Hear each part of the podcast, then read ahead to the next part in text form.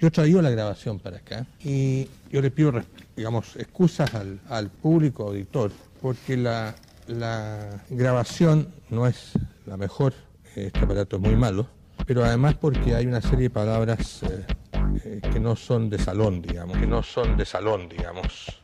Estimados, muy buenas tardes, muy buenas noches, muy buenos días. No importa la hora que nos escuchen, aquí estamos nuevamente en su podcast, Botas con Chiporro. Aquí estamos en una nueva edición, en plena cuarentena todavía, aquí desde el Gran Santiago. Los saludo cordialmente. Y don Felipe, allá en el Gran Valparaíso, ¿cómo está usted? Acá estamos experimentando algunos problemas de conexión. Bueno, una cosa que todo el mundo vive en estos días mayor problema casero que hay, doméstico, tratando de, escuchar, pero esperemos que con el paso del, de las horas, el paso de, bueno, no sabemos cuánto, cuánto dura esto, pero con el paso de la hora, porque es cierto, usted escucha en su casa una versión cortada de lo que aquí se hablan muchas cosas y se, se habla mucho, pero además de eso, eh, muy contento, estoy con, muy feliz de estar acá nuevamente después de una maratónica sesión de franjas eh, electorales aquel podcast que realizamos, o serie de podcast que realizamos, bastante maratónica serie de podcast.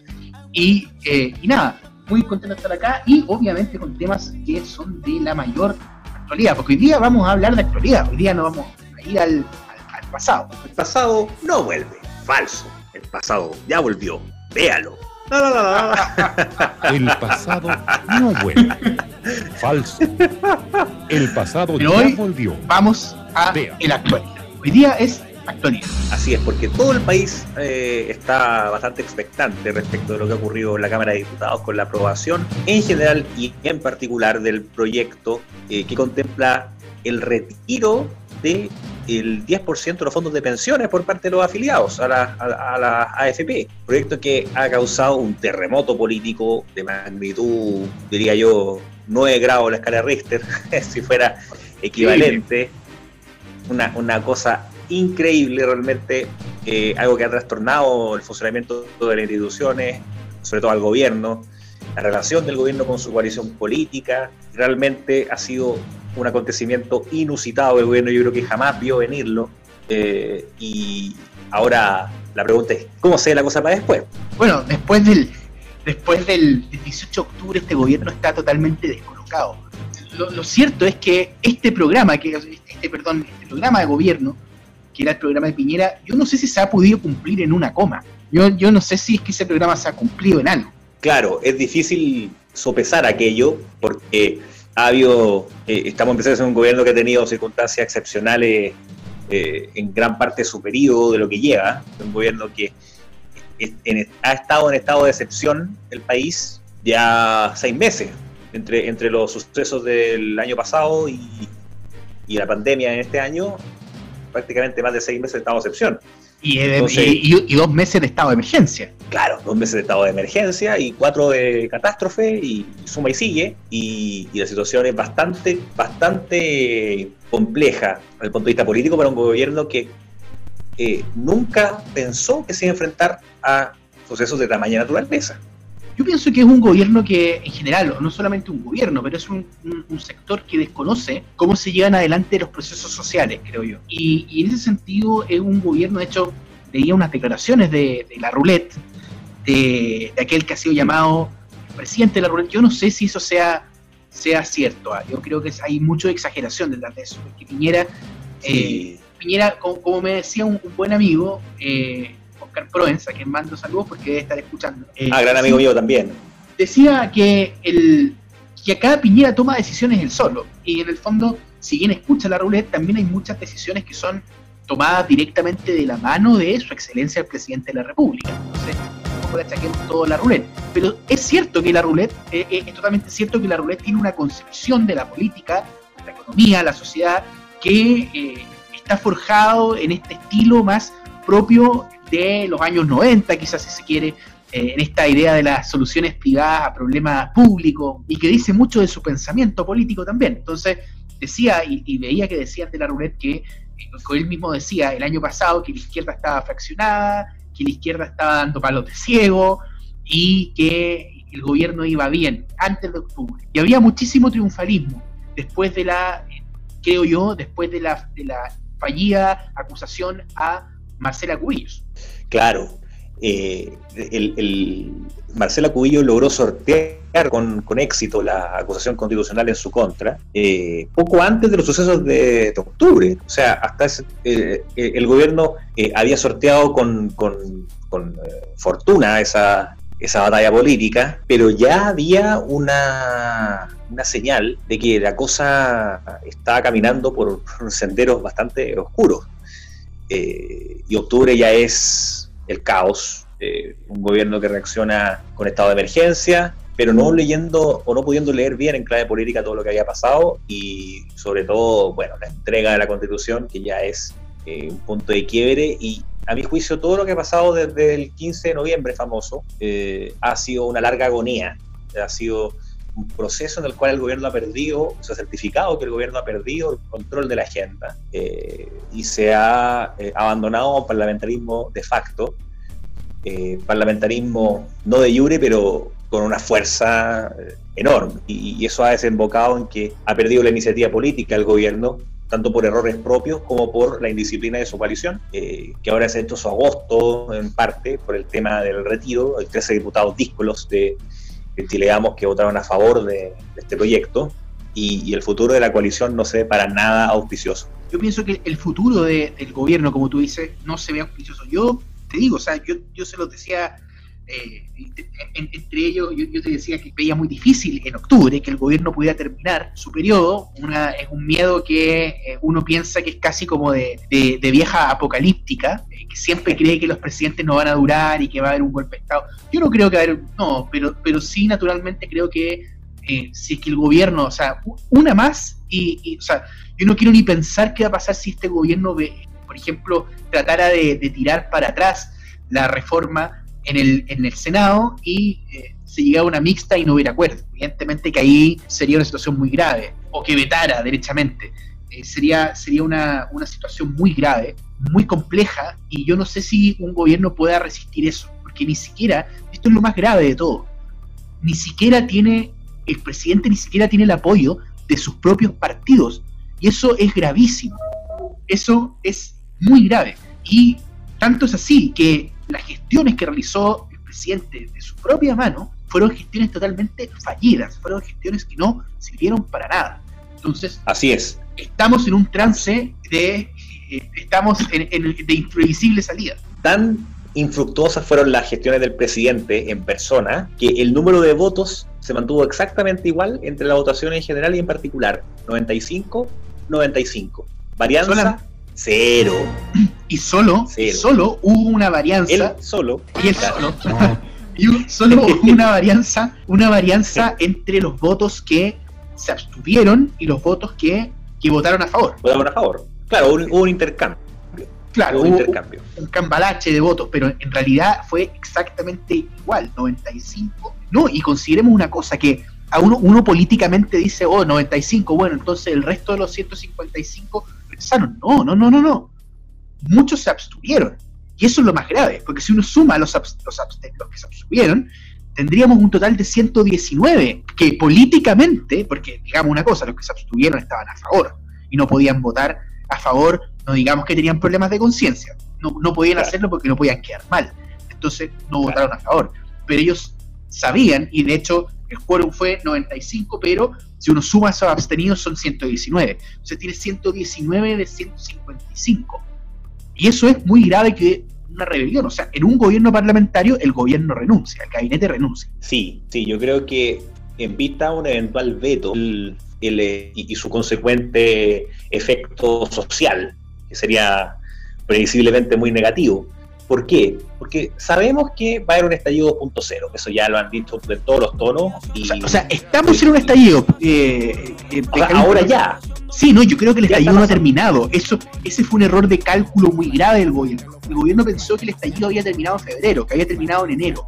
Y dijo, bueno, esta es la oportunidad de la pandemia donde no hay estallido. Entonces, no importa, podemos hacer lo que queramos. Y además, además como como, como el gobierno tiene la CADEM encima del escritorio todos los días, dice, bueno, la CADEM dice que vamos bien, entonces no hay estallido. Eso es un error, el estallido social sigue existiendo. Claro, es cierto que el estallido no ha terminado, sí, obviamente ha bajado de intensidad por razones sanitarias obvias, pero fue, creo, creemos, de una gran ingenuidad del gobierno al eh, no pensar que esto se podía reactivar. Más que, más que, que, había terminado, yo pienso que el gobierno pensó que el estallido había, iba a venir, iba a venir un segundo estallido. El gobierno pensó que iba a venir un segundo estallido, pero que en el intermedio no había estallido. Eso fue un error, porque en el fondo el nivel de curiosidad, el nivel de eh, animadversión contra el gobierno, contra, en general, no solo contra el gobierno, esto es un tema más sociológico, lo podemos discutir con más profundidad, pero el gobierno se dio cuenta que la enemistad que había con el gobierno era muy grande y que no iba a terminar por culpa eh, de la pandemia o, por razón de la pandemia. Y ahí un cálculo político muy, muy, muy equivocado. Sí, totalmente. Yo creo que por eso, como estallido hay y se, y se va a intensificar, ya se, ya se ha estado intensificando, en relación a este proyecto concreto de la Cámara, porque ahora pasó al Senado el del, de, la AFP, el timing no, no es muy relevante, porque hay, hay, estallido igual y va a haber igual. Así que eh, en, eso, en ese sentido, Piñera puede eh, enviar el veto. Eh, el problema es político y tiene que ver con la falta de sustentación política del gobierno. Yo dudo y de acuerdo a las cifras que comentamos hace algunos minutos, yo dudo que el Congreso no pueda insistir por dos tercios. Yo, yo creo que se formarían los dos tercios y el, el presidente estaría obligado a promulgar la ley, o si no, llamar a plebiscito, y ahí se si se llegara a, realizar, cosa que dudo, sería una derrota clamorosa para el gobierno, o sea, ya una humillación gratuita que yo creo que nadie, ningún, ninguna persona de este gobierno estaría pensando en eh, infligírsela. Lo otro es que se caiga en una misma, bueno, y el presidente no quiere insistir. Claro, claro, claro. Lo que ocurre es que hay que bueno, esto ya es más específico, pero respecto al trámite legislativo, en la Cámara se aprobó el 10%, eh, pero no se aprobó el Fondo Colectivo Solidario. Entonces en el Senado quizás se reponga y ahí tendría que ir al tercer trámite y ahí, si la Cámara aprueba, porque hasta ahora no estarían los votos para aprobarlo, pero supongamos que sí, si la Cámara se aprueba se despacha eh, y si no habría mixta, Senado-Cámara. Pero de todas formas, el veto no creo que es el último recurso que le quedaría al gobierno, porque creo que en el Senado ya están los votos para aprobar eso. Pero el veto yo creo que no sería exitoso porque no, no habría cómo sostenerlo. Yo pienso que se ha ido, ha ido planteando un escenario en donde hay finalmente, esto lo, conversamos hoy día en la mesa, decía que finalmente el gobierno de Piñera ha, sido un excelente, eh, ha, implantado muy bien el programa de Guillermo. Sí, sí, eh, uh, parece una cosa ridícula.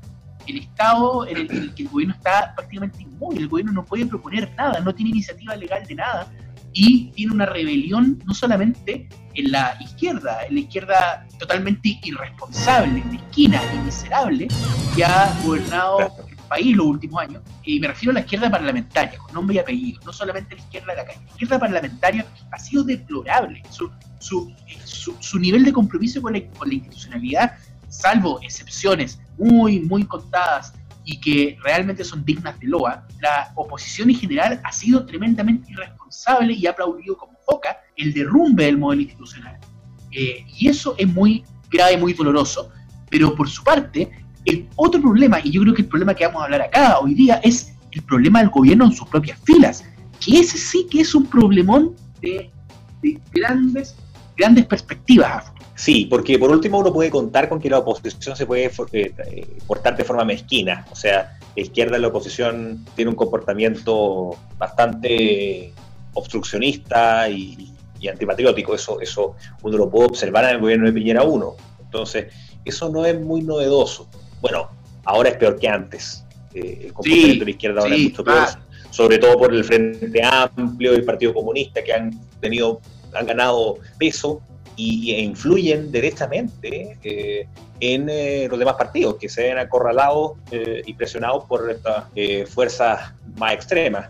O sea, digámoslo como, yo creo que digámoslo como son, el Partido Comunista, el Partido Comunista hoy día hizo muy buen hizo muy buen negocio la entrada a la nueva mayoría. El Partido Comunista entró a la nueva mayoría por la puerta chica, podríamos decir, aunque la nueva mayoría Claro. se formó para el Partido Comunista, pero entró por la puerta chica, es decir, con compromisos, con una especie de cordón sanitario de la ADC, terminó sacando a la ADC de la nueva mayoría en la práctica, porque tuvo que llevar candidato Claro. propio, terminó haciendo que la ADC hiciera la peor elección en términos de, de- de parlamentaria y una paupérrima elección presidencial. Y además de eso, Sí. hoy día nadie está de acuerdo con la posición de que el Partido Comunista no tiene que estar integrado en la oposición y hoy lo más probable es que el candidato sea un candidato de la fila del Partido Comunista y que toda la comparsa de la izquierda democrática, responsable, de gente jurídica, bueno, vaya detrás de un cierto un, un señor que, el señor Daniel Jaue, que es un peligro para la democracia, para la democracia, y no digamos eso, la democracia participativa, popular, no, para la democracia representativa que hay en Chile. Representativa. Es un peligro. Entonces imagínense el nivel Sí. en el que estamos. La candidatura de Jaude, que aparece primero o segundo en la última encuesta, aunque queda bastante todavía por ver, queda más de un año para la elección, pero, pero es, a mi juicio, o sea, no a mi juicio, sino que objetivamente, el candidato comunista más popular de la historia de Chile, porque ningún comunista ha llegado a la presidencia de la República y todos los candidatos comunistas a la presidencia de la República han logrado guarismos bajos, 3, 4%, allende la socialista, así que aquí no entra en el análisis. Entonces, el señor Jaue es el candidato comunista más popular que ha tenido ese partido en su historia. Entonces, representa una oportunidad inmejorable de, del partido eh, cuya sede irónicamente está en la calle Carabineros de Chile, de eh, poder llegar a la primera magistratura. Exacto, y, y- pero el problema, el problema es que estamos en un momento rarísimo, porque nosotros que somos, fuimos niños de los 90 y ya jóvenes de los 2010 y, y 2000, eh, Así es. Tenemos una La visión... generación de oro. La generación de generación oro, de oro. sí, la generación de oro. pues. tenemos La una, tenemos una, una visión totalmente distinta. En la época había una especie de bipartidismo, porque finalmente, si bien existían eh, dos grandes, existían varios partidos políticos, finalmente los dos, los- los- todos los partidos estaban alineados en grupo, más una, un grupito de partidos menores, que la verdad es que no influían mucho, por efecto del binominal y en general también porque no eran partidos que interpretaran a la ciudadanía en ese momento. Y bajo ese predicamento tuvimos una, había una tranquilidad social, política, sobre todo política, digamos, que se reflejaba mucho en, en- la falta de, de diferencia entre uno y otro, que era lo que se criticaba. Pero hoy día llegamos a un momento de total desorden, eh, de total incertidumbre, y donde tenemos una generación totalmente hiperpolitizada. O sea, el nivel de politización que hay en el país es, yo diría que, yo no viví en los 70, pero para mí sería lo más cercano a, a- al año 69, 68, o Sí, más. Además que, además, claro, y además que lo que estamos viviendo hoy se parece o tiene alguna similitud con lo- con los sucesos de, 1900 de 1973 o de 1891, Bueno, en Pablo, que hay una confrontación, ah, claro, hay una confrontación ejecutivo-legislativo, un conflicto. Eh, son son eh, presidente y Congreso enfrentados y esto no se sabe cómo va a terminar. creo que en, este trance en el que está la política chilena hay una salida institucional y esa salida institucional fue planteada por el acuerdo de noviembre, pero yo no sé si en este momento eh, ese acuerdo, yo te digo, yo he pensado con total eh, franqueza en, en qué, en qué opción decidir, eh, de forma de ser estratégico, de, de- de- de también estar en el lado correcto de la historia, eh, porque eso es muy importante, saber de qué lado te vas a colocar, de qué lado te vas a colocar de la- de la historia. ¿De qué lado te vas a colocar? de qué lado te vas a colocar de, de la historia. Y yo personalmente lo he pensado de buena fe y de buena voluntad, si probablemente había que aprobar como la salida institucional para salir, al menos institucionalmente, de este atolladero. La salida.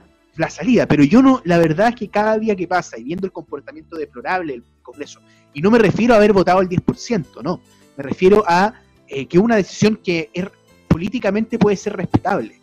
El problema es cómo se hizo. ¿Cómo se hizo esta, este, eh, esta salida al 10%? Claro. O sea, una reforma constitucional. O sea, eh, eh, hemos llegado al punto de, de- de- de buscar una salida que no está contemplada en la Constitución. Entonces, como no vamos a reformar la Constitución, entonces con esa vía yo podría hacer lo que quisiera. O sea, eh, de tener los votos podría declarar cualquier cosa en la Constitución y saltarme cualquier procedimiento constitucional de todo tipo. Eh, entonces, claro, y, y teniendo la, la- además también el favor de los grupos de la eh, Chile Vamos, que es el problema que vamos a enfrentar en esta, en este o, o en estos, no sabemos todavía, depende de la extensión, que es el desorden interno de Chile Vamos, que es muy grave, porque puede terminar en que en el nombre de eh, la demagogia eh, finalmente terminen aprobando cualquier cosa que eh, se les presente. Sí, es muy difícil la situación. Yo creo que lo que pasa es que estamos teniendo un problema serio en cuanto a que la constitución vigente se entiende derogada de facto por la mayoría de los parlamentarios y no solo de la oposición. Y eso viene no con el 10%, sino de antes. Muchas mociones inconstitucionales de forma que la presentan sin ningún reparo y se la declaran admisible.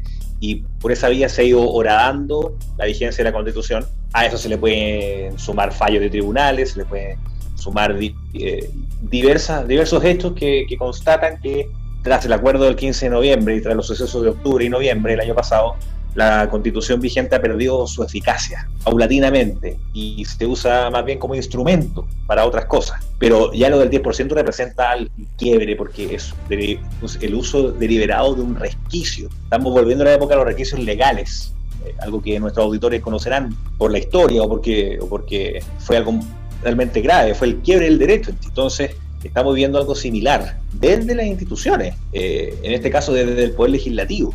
¿Y por qué, Chile Vamos muy, muy fuerte? ¿Por qué Chile Vamos ha favorecido esta, esta tendencia? ¿Cuál es el problema que hace que hoy tengamos una derecha, si se, si se puede llamar así, porque digamos que, todavía lo sigue siendo entre comillas, pero ¿cuál es el problema de que tengamos una, eh, una, un oficialismo, si se podría llamar oficialismo, que hoy día... Claro, que hoy día se permita votar en contra del presidente y en contra de lo que los grandes genfaltes de la, de la derecha eh, han preconizado como la derecha. Es decir, hoy día tenemos un grupo no solamente de gente RN, de la cual es esperable porque siempre han tenido una posición un poco más disidente, pero de gente de la UDI. ¿Qué militancia tienen? La mayoría son independientes, o si son de algún partido no, no, no son miembros destacados de ese partido. Y eso suma, a, eso le suma eh, la ley anti-reelección que afectó a, eh, a 97 alcaldes que no se van a poder reelegir la próxima elección municipal, y de ellos hay varios de la UDI, sobre todo en municipios emblemáticos o importantes, como Viña, Estación Central, Colina, etcétera. Entonces, directamente la UDI en contra de la ley antireelección. Y, y eso pesó, yo creo que pesó.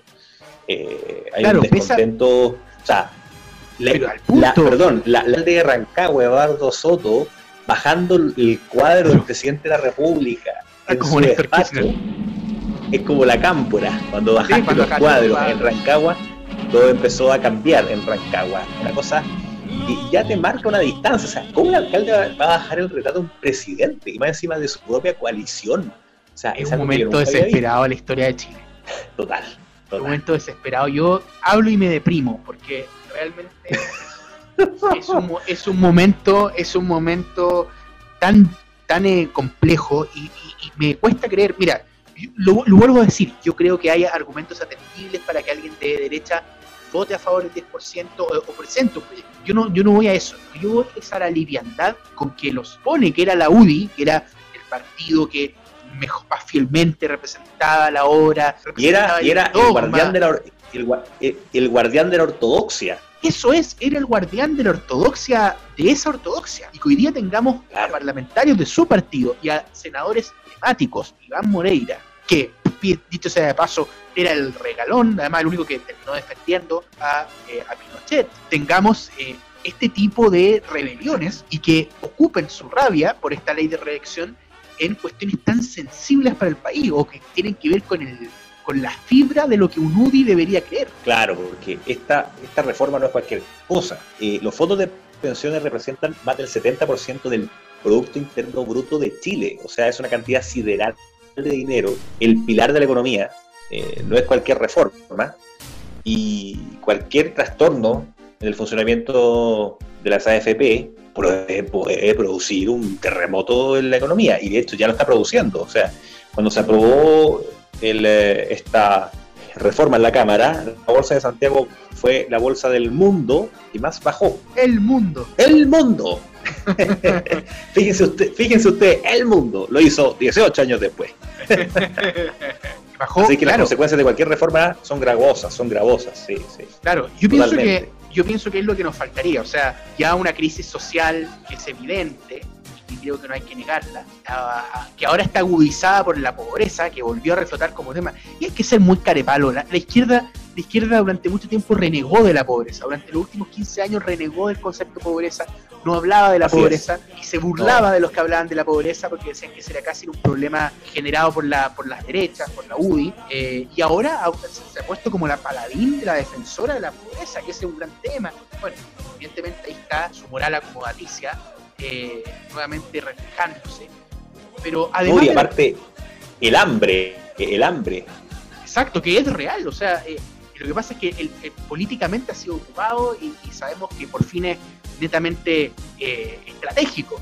Pero tenemos claro que a esa crisis social, ahora le estamos, el aumento de las tomas en Chile ha sido escandaloso en los últimos años. Y a ese, a ese nivel de, frustración, en general, por muchos factores, y no nos vamos a referir a ello ahora, a ese nivel de frustración hay que sumar la caída de la institucionalidad, el coronavirus y además una crisis económica que yo no creo que tenga que ver tanto con factores externos como se ha venido diciendo. Creo que eso medio, eh, me, acuerdo un poco de la crisis del 82, cuando decía como que el mundo estaba, estaba enfrentándose a esto y que nosotros nos había pegado. yo creo que aquí hay muchos factores internos y esto del 10% viene a ponerle la lápida, y espero equivocarme, pero puede ser muy grave. Sí, Eh, yo creo que la sensación que a mí me da no es una sensación agradable, es una sensación de que ya no hay vuelta atrás. O sea, después eh, de la entrega de la Constitución, uno creía, bueno, en realidad ahí empezó el principio del fin. O sea, ahí fue el principio del fin, perdón. O sea, no, eh, como ya había dicho hace algunos momentos.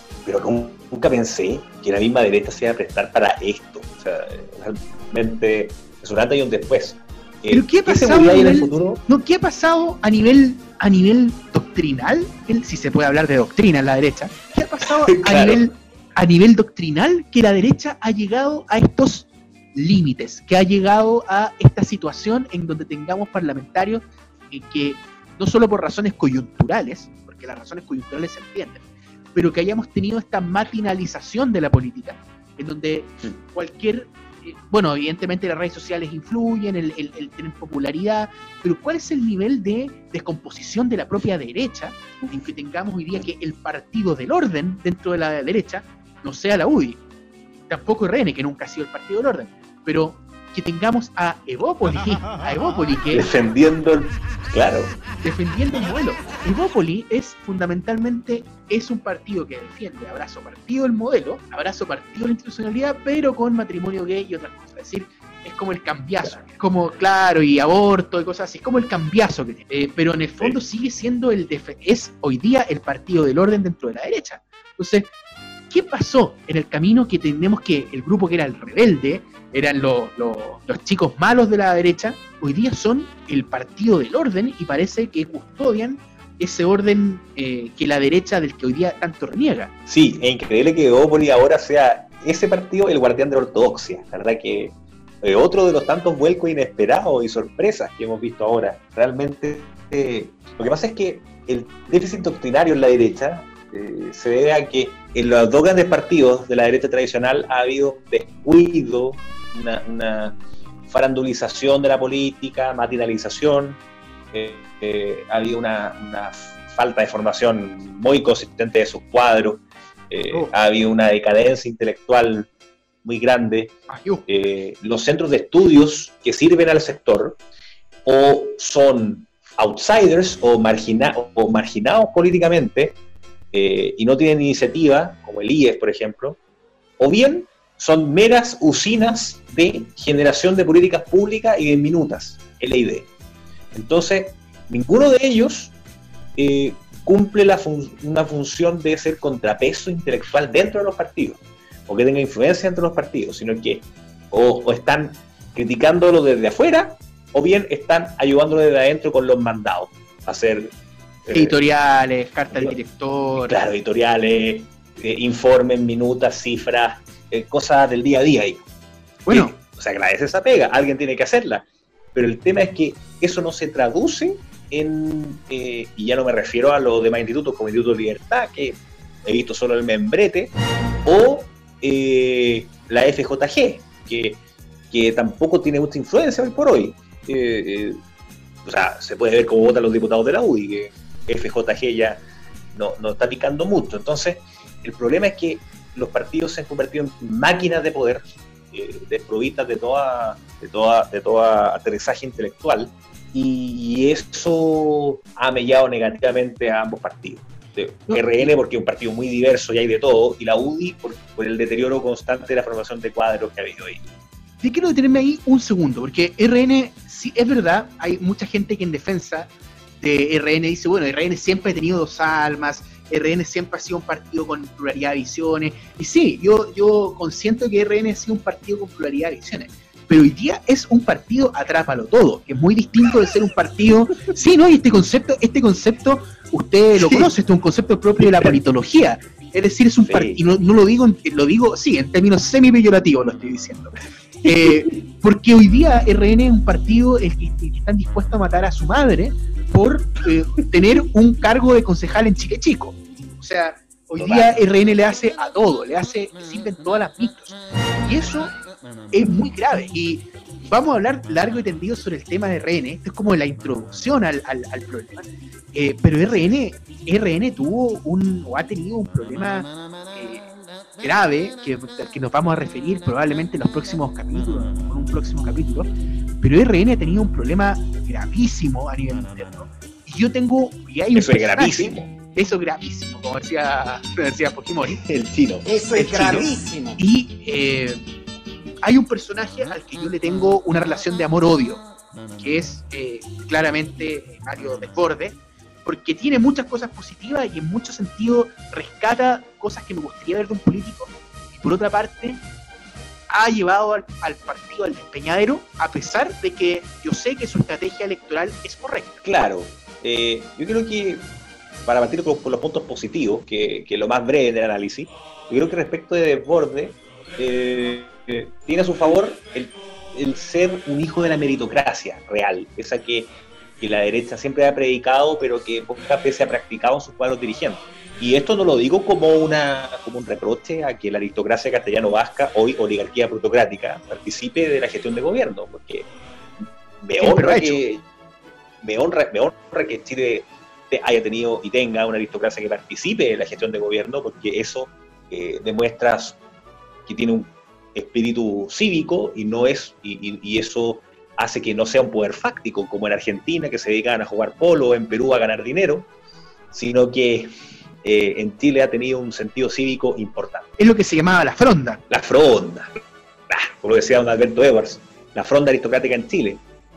Pero yo, yo diría que hay un problema así con eso, que, que el problema, eh, y esto lo hemos conversado, don Felipe, es que generalmente cuando gobierna la aristocracia o la oligarquía, lamentablemente también eh, ejerce un control tal que aristocratiza u oligarquiza el juego. Entonces, eh, empiezan los, eh, los nepotismos, empiezan ciertas prácticas viciosas que empiezan a corromper el sistema y también, más grave aún que eso, es el grado de burbuja en que vive hoy por hoy gran parte de la aristocracia u oligarquía chilena. en el pasado, la aristocracia chilena era terrateniente, conocía la necesidad o realidad de su inquilino, o en el pasado la aristocracia también tenía obviamente empresa, eh, comercio, industria.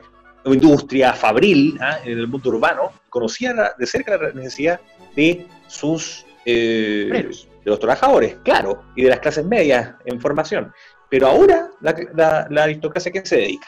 Básicamente a profesiones liberales. A la intermediación. Alejados alejados del centro de la ciudad y viven en guetos. Viven en realidades muy distantes del, centro de la ciudad o de los barrios populares, ni qué decir.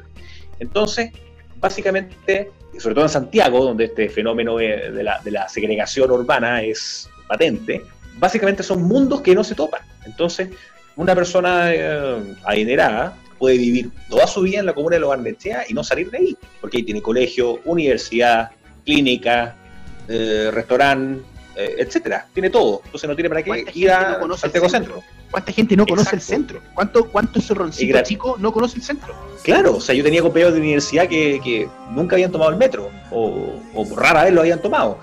Entonces, eso es gravísimo, eso es gravísimo. Y, y, claro, como Santiago es el 40% de la población del país, ese drama se agiganta. Entonces... Eso no pasa tanto en, provincias, porque en, provincias en provincias viven todos mezclados. Eh, sobre todo en las ciudades de menos de 100.000 habitantes es muy común que la persona más adinerada de la ciudad eh, viva en el centro, probablemente en una casita cerca del centro, pero, pero la conoce todo el mundo, todos saben quién es, eh, y no tiene que andar escondido de nadie y generalmente tiene que ir a comprar al mismo almacén Ebenezer eh, con el que va a comprar su vecino. Entonces existe una... Es un pequeño burgués, podríamos decir. Son, son ocupando esa terminología. Sí, yo diría que ese, asunto de la, de la configuración eh, socio, sociodemográfica de la ciudad es bien interesante, porque, claro, en Santiago donde este problema se agudiza, derechamente. Eh, se agudiza a partir de los años 30, 40, con la eh, emigración eh, de las personas de clase más adinerada desde Santiago Centro hacia Providencia, de, o primero, después Providencia, después Las Condes, después la Dehesa y después el límite con Argentina. De hecho, de hecho, hay un chiste muy bueno de Coco Legrand que habla, que ah, dice que, que, dice que nosotros, no es que, no es que ellos se vayan, sino que nosotros lo estamos echando, dice. Entonces, entonces y eso en, ciudades de, región es mucho menos notorio. O sea, por de Ahora ha aumentado un poco. Claro, lo que pasa, por ejemplo, el tema es que en las ciudades de región, mientras más chica la ciudad, más homogénea es la distribución o la convivencia. Por ejemplo, en Talca, yo soy de allá, eh, eh, en Talca, que tiene casi 300.000 habitantes, desde hace unos 15 años es que hay un barrio en el oriente de la ciudad que está emulando a lo que es la dehesa en Santiago. Entonces, la gente con más recursos está yendo para allá y ahora tienen su propio mall y así. Entonces, es un fenómeno que se extiende a, a todas las ciudades importantes de, regiones, pero no a la escala de Santiago. No, es que la escala de Santiago ya llega a ser obsceno, o sea, eh, y, mm. y, en este sentido hay que ser muy claro, o sea, evidentemente que una, una eh, derecha, porque yo, yo creo la, y soy un firme eh, partidario de la tesis de Sofía Correa en cuanto a la derecha. La derecha en general no necesita tener partidos porque en general tiene, tiene estabilidad en, cuanto a sus partidos porque hay la verdadera derecha es aquella derecha que está en organizaciones, que quizás ni siquiera está en organizaciones y que defiende ciertas posiciones y puede estar en la, en la Sociedad Nacional de Agricultura, puede estar en la Sonami, puede estar en la CPC, puede estar en la SOFOFA. Y por tanto no va a necesitar partidos. Finalmente un telefonazo entre ellos mismos, sobre todo la, las cúpulas, un telefonazo entre ellos va a solucionar un problema. Eh, y eso se lo solía hacer así. Hay un intercambio o una interrelación de, de, intereses, entonces no hay, no hay problema. Pero hoy día hemos llegado al punto en donde esa interrelación ya no sirve, en donde la SOFOFA ya no marca la pauta, en donde tenemos además una presión electoral muy grande, es decir, de, estas autoridades electas que cambian sus votos para mantener la, votación, para hacerse populares, pero tenemos también un problema de formación muy grave y también de, eh, por otra parte, de, de desesperación, creo yo, de profunda desesperación al ver que pareciera ser que todo aquello que creían es totalmente despreciado por el pueblo que han perdido el pueblo. Y esa, esa desesperación yo creo que los ha hecho mucho jugar eh, a, tratar de, hacer la rabona, a tratar de, meterle un, túnel, a otro tratar de lucirse, de, jugar a lucirse, a darse lujitos. Y finalmente la suma de los lujitos más la internalización y, el marasmo intelectual de la derecha, que no sabe leer los procesos, que no sabe leer los procesos sociales, económicos, culturales, ha llevado a que tengamos partidos que están divididos prácticamente a la mitad. O sea, el, caso de RN, RN tiene una posición eh, está representada hoy día por Chalper y por Alamán, que representa a eh, esa derecha más antigua, pero tenemos también posiciones del mismo RN, no solo como la de Ford, sino que como la de Paulina Núñez, como la de Manuel José Sandón, como la de Anono Sandón, que piensan una cosa totalmente distinta y que por tal de derribar el modelo son capaces de hacer cualquier cosa. Entonces, tenemos un nivel de desafección, diría yo, con la República muy grande en todas partes. Y por eso eh, uno se reconforta cuando escucha gente como Arboe o Pepe Out diciendo algo que pareciera ser muy normal en un, en un país normal, pero que hoy día se de alguna manera se siente mucho más impactante porque hoy día nadie se atreve a hacer esas defensas. Y no estoy hablando de defender la derecha, estoy hablando de defender cuestiones perennes. Exacto. La institucionalidad está en riesgo y porque desde hace mucho tiempo que ha habido este fenómeno de los díscolos, que al principio era algo folclórico. Ya con ese nombre, eh, en aquella época se, se, ilustraba esa realidad como algo excepcional o, exótico. Pero con el tiempo ya eso se ha ido contagiando, verbo bastante aplicable hoy, contagiando cual, cual virus y se ha, ha permeado toda la, casi toda la clase política. Una cosa realmente eh, invasiva. Y, tampoco tiene mucho, mucha salida. O sea, hoy día la configuración eh, es fundamentalmente Bópoli como el corazón de la eh, derecha. Yo creo que Bópoli va a tener un gran financiamiento en la próxima elección, de lo que sea. Mucha platita. y la UDI y RN, toda esa plata va a ir fundamentalmente de Bópoli, creo yo. Sí, es bien curiosa la posición de Bópoli, porque es el guardián de la ortodoxia económica hoy por hoy, y también, y muy a mi pesar, sobre todo por la dimensión eh, cultural, eh, es un partido de gran proyección en, los jóvenes. Entonces, yo creo que las fichas van a estar cada vez más puestas en ese partido. Yo pienso que sí, pienso que, a nivel electoral Evópoli tiene mucho donde crecer. Y y, ah, pero creo yo, yo creo que la estrategia, esto lo vamos a hablar cuando hablemos de RN en particular, porque ya estamos haciendo como la introducción. Pero queremos, queremos bucear en esta serie de, capítulos cuáles son los problemas que aquejan al, eh, al sector hoy día. Porque eh, hoy día tenemos, llegamos a un punto donde la derecha ni siquiera es capaz de defender aquello que ha defendido siempre. Eh, no, no, no en un sentido negativo, ¿ah? no crean que nosotros estamos aquí defendiendo una derecha patronal y, que, haga lo mismo que ha hecho siempre, arcaica. No, no, no estamos diciendo por qué esa derecha que era tan granítica, perdón por ocupar la palabra, que era tan uniforme, tan compacta, que, monolítica. monolítica, donde estas discusiones eran menores, donde existía total acuerdo de que esto no iba a pasar jamás. ¿Por qué pasó ahora?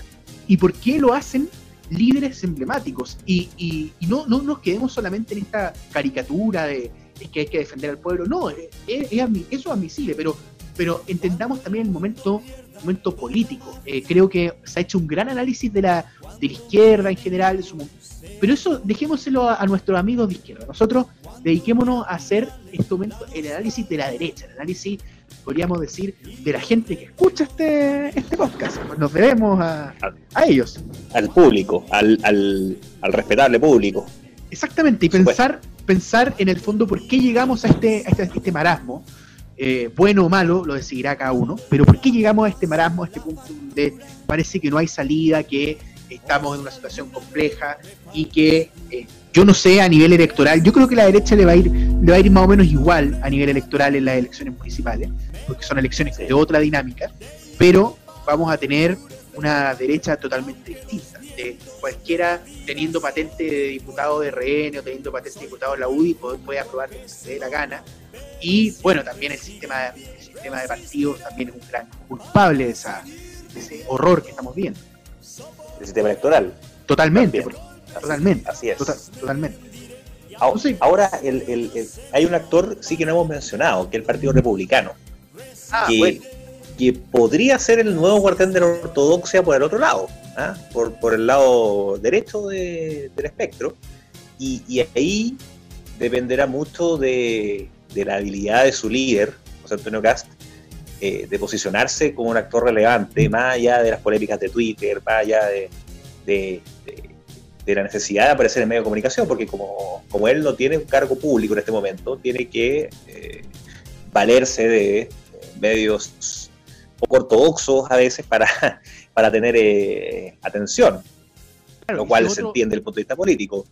pero pero el tema es, hay que analizar porque, eh, y también yo creo que de acuerdo como, como, como es el sistema electoral chileno, el Partido Republicano no puede ir solo porque muere, no saca ni un, no va a sacar muy poco cargo electo. Ah, el tema es que, claro, y además sería piedra voto para, para Chile Vamos. Entonces, entonces eh, el desafío que tiene el PRC es eh, integrarse en Chile Vamos como con un acuerdo, llamémosle un pacto electoral, como, como, como, claro, como, como Ignacio Walker denominaba la nueva mayoría, como que solamente es un pacto electoral, como, como, como dijo Ricardo Lago en aquella. Claro, exacto, un pacto electoral y no político, exactamente. Entonces, yo creo que Chile Vamos va a tener que integrar al Partido Republicano por sobrevivir y, viceversa, o sea, es de mutua conveniencia. Y, bueno, a eso ayuda el hecho de que la UDI, buena parte de las bases, tienen simpatía por Cast y, en RN varios diputados que ya tienen hasta comité propio, se llama Acción RN. ¿eh? Son diputados que en su mayoría, salvo el caso de Diego Chalper, que tiene su propio liderazgo, sus propias ambiciones, tienen también simpatía por Antonio Castro. Entonces, él creo que tiene un lugar en Chile Vamos, eh, que claro, ahora se está jugando a la independiente, que se entiende, pero el sistema electoral va a forzar directamente a que forme parte de esa coalición y, logre sumar votos eh, de un mundo que ya no está representado por Chile Vamos. Eh, evangélico, la familia militar, y no solo eso, que son los típicos nichos, sino que gente que está harta de la politiquería o harta de, esta deriva decadente en términos doctrinales que tiene la coalición oficialista y pueda sumar votos para poder fortalecer a la derecha por lo menos como un tercio sólido y reductible, que lo fue en el pasado y ahora vemos que es más parecido a una jalea. O sea, que en el fondo da lo mismo tener, tener 80 diputados, en el fondo, o lo que sea, si en el fondo la mitad de ellos puede votar lo que quiera dice yo no reconozco orden de partido, a mí la gente me eligió a mí, lo que es, lo, que es cierto, porque en el fondo eso de, eso de votar por personas la ha hecho muy mal a la política chilena. Pésimo. Yo creo que eso cuando dicen que es una virtud, me parece un horror. Cuando dicen es que hay que votar, es un horror. Uno, uno vota por partido. Yo personalmente voto por partidos. Y después voto por la persona. Es decir, primero selecciono al partido, su posición, y luego voto a la persona. Porque en el fondo no, no creo que haya, eh, haya dos lecturas. Uno vota por un partido político, eh, no vota por una persona porque uno lo que está votando es por un proyecto, por una manera de ver las cosas. Pero la gente vota por personas. Y esto ha generado que cualquiera vote por cualquier canalla, eh, y esa es la verdad, de dudosa, de dudosa reputación. imagínate, quiero, poner, quiero poner el siguiente ejemplo yo no sé si Chile Vamos va a apoyar a Katy Barriga. A mí me parecería una indecencia que Chile Vamos a apoye a Katy Barriga por decir es que no queremos perder Maipú. Eso, si, si alguien llegara a decir tamaña estupidez, que es que no queremos perder Maipú, por no querer apoyar a una demente como Katy Barriga, es porque realmente el nivel de descomposición y de querer ganar a cualquier precio es una cosa eh, escandalosa. Yo creo que ahí hay, hay, perdón, yo creo que en las elecciones municipales eh, el, el, es distinto, el, asunto, es más laxo y yo creo que no te, yo creo, yo creo que la van a apoyar igual, o sea, no, no, todo un segundo en ello, o sea, ya la apoyaron una vez cuando se tiró a Core, la apoyaron de nuevo cuando se tiró a alcaldesa y ganó, no creo que la vayan a, le vayan a sacar a retirar el apoyo. Ya, pero Katy Barriga podría ir como, como candidata de cualquier partido, es decir, mm, realmente no es una candidata de derecha. No, claro, pero, pero recordemos de quiénes no era. Entonces yo creo que eh, yo creo que tiene un lugar ahí ya en la familia del régimen, como se dice. Eh, eh y todo, pero ya, o sea, esa alcaldesa de la segunda comuna más grande del país. O sea, no, tiene un poder en Por eso, digo, digo la derecha ni ella misma, de vender a su madre. ella misma calcula. Sí, obvio. o sea, ya la, ha vendido varias veces. Ya la ha vendido varias veces. Y no se va a arrugar en venderla de nuevo. Es lamentable. Totalmente lamentable. Y por eso, por eso quedan, quedan muchas, o sea, muchas. O sea, perdón, fíjate en los tres grandes tres alcaldes de las comunas más populosas del país. Eh, y ahí te vas a dar cuenta de cuántas veces han vendido a su madre. Sí, no, totalmente. Y, pensar, y pensar, y pensar en, sobre todo en la, en la parlamentaria, es, escalofriante. Es decir, el, el, el nivel de, de desajuste de la derecha que puede llevar a cualquiera. Sí, lo, lo, lo, bueno del sistema de voto lista es que uno puede llevar a gente fome, pero seria, y finalmente obliga a las personas a votar por una lista del partido. Yo, a mí personalmente me gusta el voto lista, porque creo que... Lista cerrada. Lista cerrada, o sea, no nada de votar de... No, voto lista, o sea, doy mi voto a los, a, los señores don tanto, don tanto, eh, porque finalmente le permite al partido decidir no solamente en base a la popularidad, puede llevar un candidato popular cabeza de lista, y siempre hace eso, pero después llevar gente que sean profesores, que sean dirigentes más o menos eh, que sea gente con una posición muy clara eh, y llevar un popular, pero tratar de llevar, o sea, evidentemente se nos van a llenar de actores, se nos van a llenar de gente que, nada contra los actores, ¿ah? pero se, se, nos va a llevar de gente que no tiene la factura política eh, y que opina cualquier cosa y que eso le genera un daño, y esto no solo en la derecha, esto no solo en la derecha, esto también en la izquierda.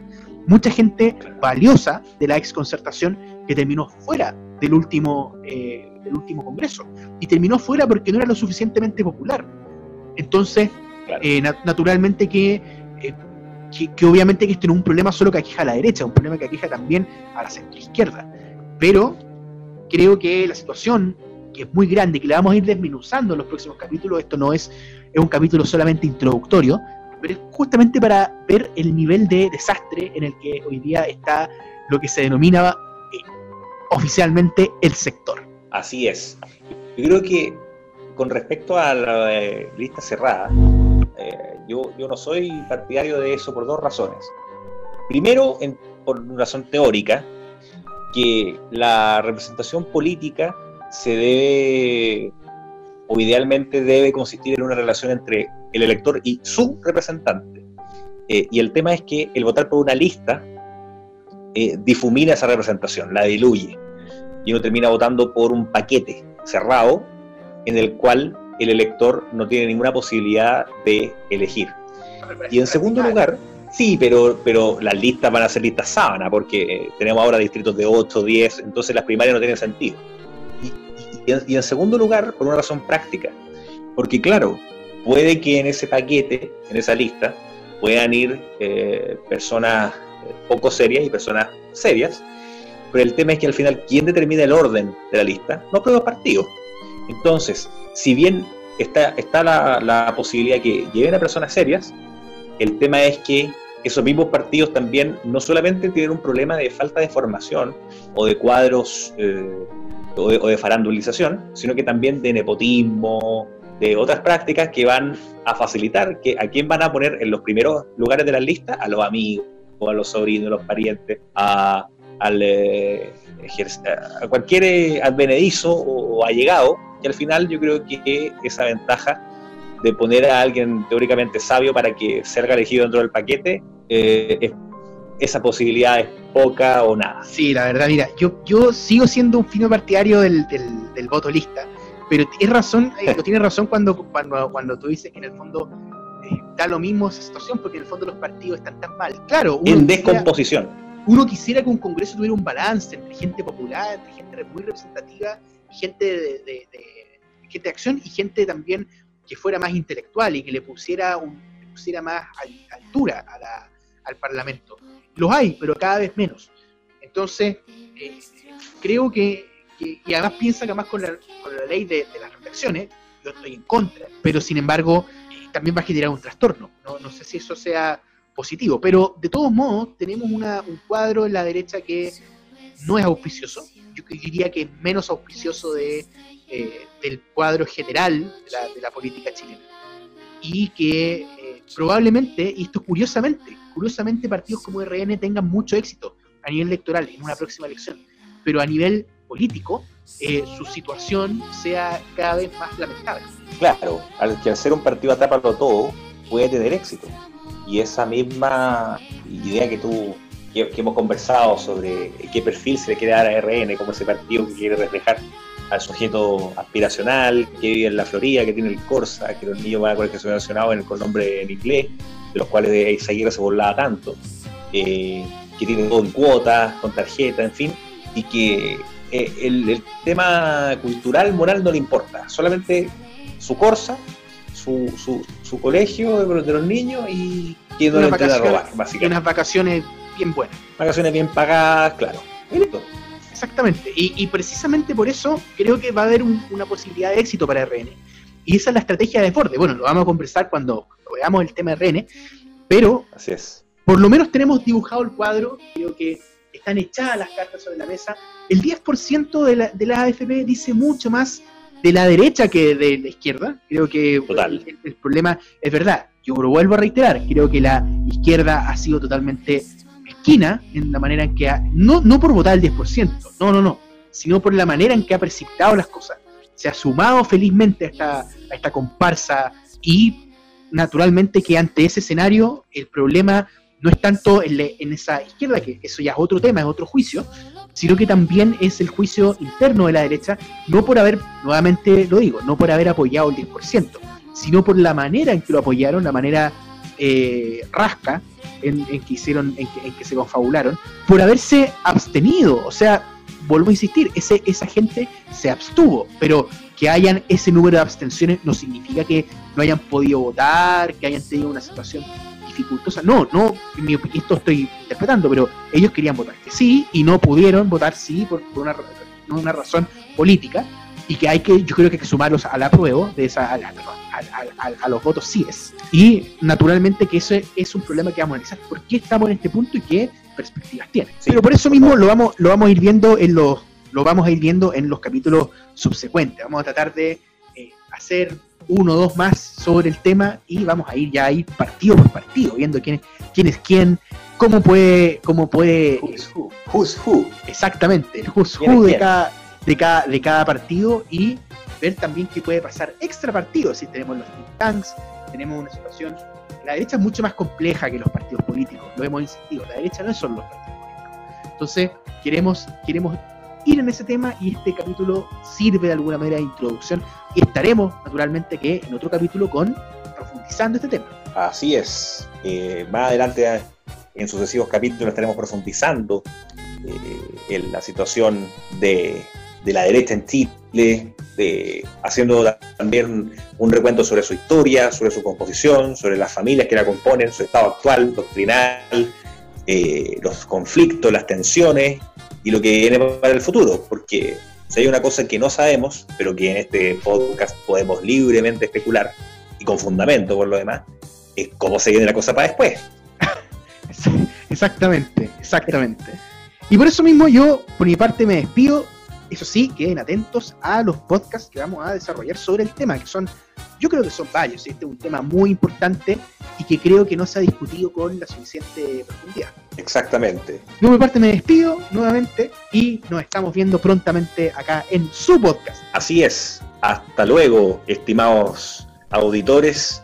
Nos despedimos, pero estén atentos a nuestra próxima entrega de este podcast que es lo más granado de la radiotelefonía nacional. Nos estamos viendo, un abrazo y nos vemos pronto.